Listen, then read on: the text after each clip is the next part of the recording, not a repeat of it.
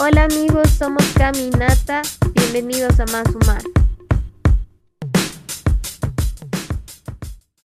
Bienvenidos al último episodio del 2021. Para cerrar esta primera temporada, creemos que es necesario hablar de los cierres, aquellos que nos marcan el fin de algo. Consecuentemente, nos llevan a nuevas aperturas. Y también hablar de los logros, que nos muestran aquellas metas alcanzadas que con el tiempo nos llevan al reconocimiento y ambos tienen la relación con nuestros anhelos y satisfacción personal. Si empezamos desde lo más básico, que es un logro, por ejemplo, los podemos entender como el conjunto de metas que han cumplido ciertos objetivos. Ahora pueden existir varios tipos, si lo queremos llamar así.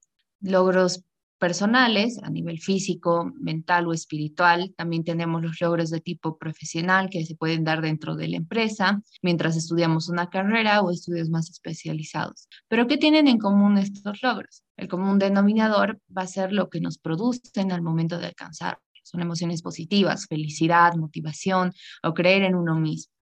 Y si también hablamos desde lo más básico, los cierres son el fin de los procesos, tratamientos relaciones, trabajos y demás, que en común tienen un espacio y un tiempo determinado en nuestras vidas. Pero vamos aclarando todo esto. Los logros pueden ser indicadores de aprendizaje, mejora, pueden ser la superación personal o grupal, en el saber hacer, sentir, decidir y que generalmente son festejados, compartidos, reconocidos fácilmente en el otro o dentro de un grupo. Pero si es algo como un logro personal, cuesta más. A veces nuestro sistema de valores juega mucho. A veces el sentir que no somos merecedores nos juega en contra y a veces también hasta nuestra autoexigencia.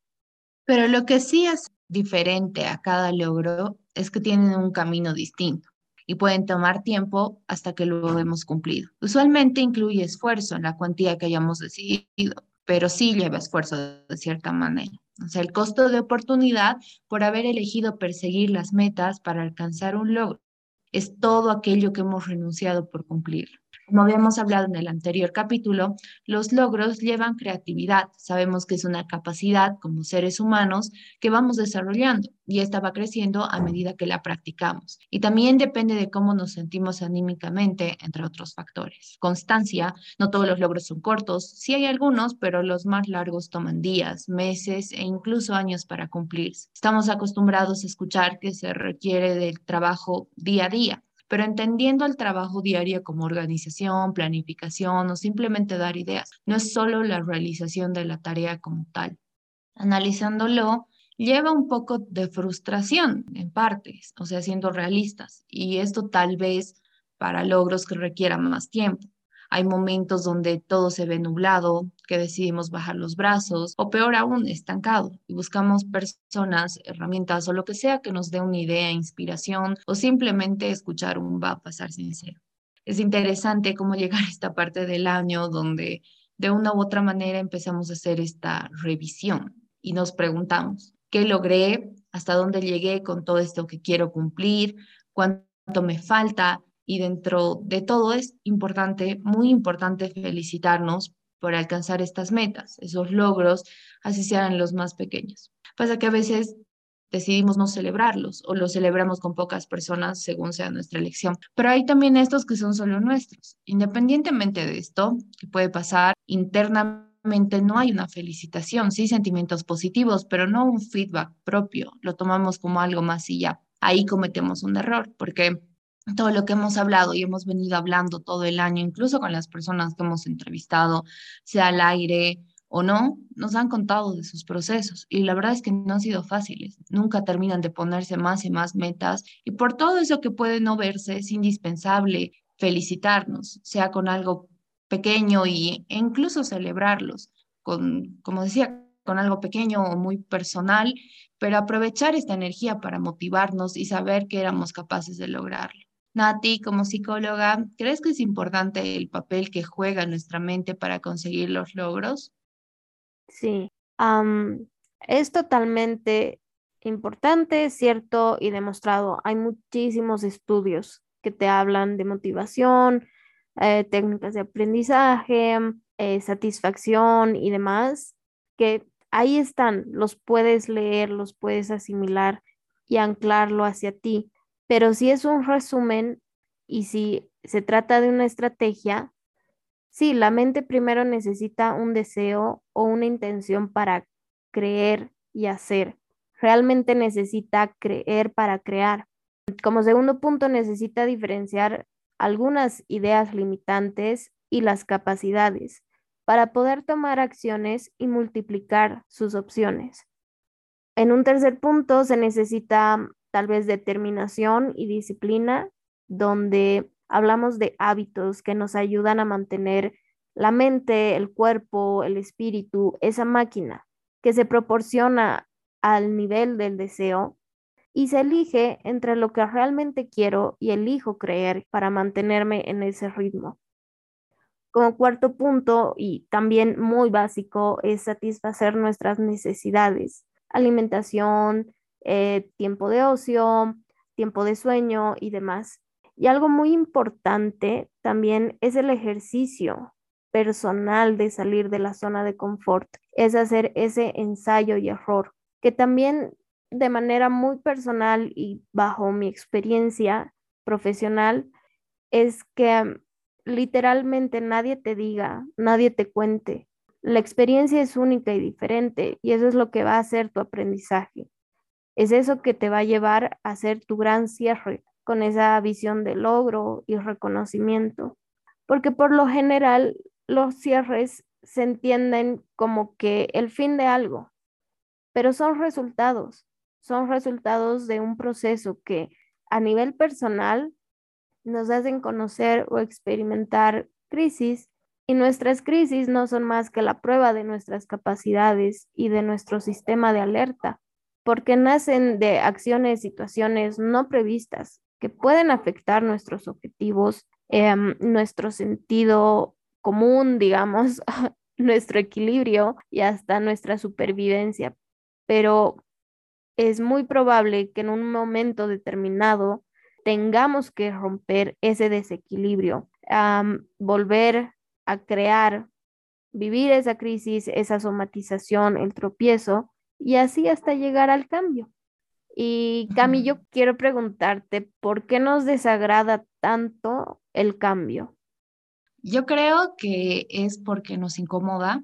Si bien somos seres de habituarnos a situaciones y eso es con el tiempo, ¿no? pero sí existe esta transición, ese cambio de pasar de una cosa a otra cosa y dejar atrás pensamientos o lo que sea que sea difícil, em, como que ese momento nos cegamos y, es todo un caos y no vemos otras posibilidades, ¿no? Entonces, pero como decíamos, Sí, es normal que al terminar el año, digamos, como que empiezo todo en enero y tengamos más ganas de hacer cosas. Sí es cierto, hay personas que no lo toman así, puede ser una fecha más, se respeta, pero creo que para otros este cambio de dígito es algo más grande. No es el típico lunes de comienzo la dieta y, sacando todo el tema astrológico y los datos y así. Siento que al ser un tema que involucra al colectivo, donde se pone mucha esperanza, realmente es, es, es, un cambio más grande y sí se siente así, ¿no? Entonces dejamos atrás muchas situaciones, personas, el hecho de preguntarnos avancé, me caí, no fui fácil, pero avancé, puedo dejar esta situación atrás, que involucra personas, recuerdos, y puede que sí, y que hayan finalizado, y puede que le hayamos podido dar su cierre, o puede que hayamos llegado hasta cierto punto y queramos un cierre definitivo. Entonces, los cierres nos generan dos tipos de sentimientos, unos dolor y otros alivio. No sé si estás de acuerdo con esto y, y cómo crees que se ve la diferencia o no entre, entre estos cierres. Mm, ya, a ver, creo que no hay cierre sin esas dos tonalidades porque generalmente empiezan en el dolor y terminan en el alivio. Los cierres que nos causan dolor, más que nada son aquellos que no queremos, no sabemos cómo o no estamos listos para dejar ir.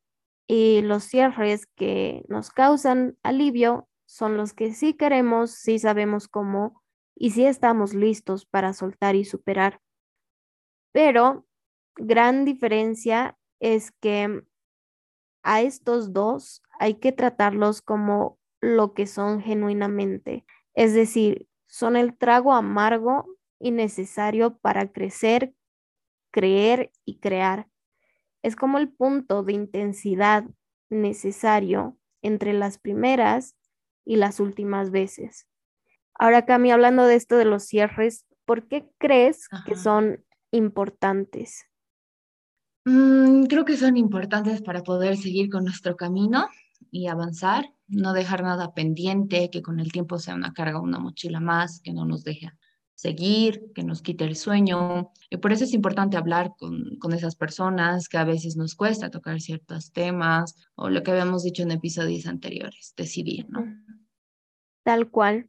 Y ya para finalizar, amiga mía, yo te quiero hacer una pregunta especial. ¿Qué logros crees que hemos tenido como más humanos? Mm, ya, sí, qué buena pregunta.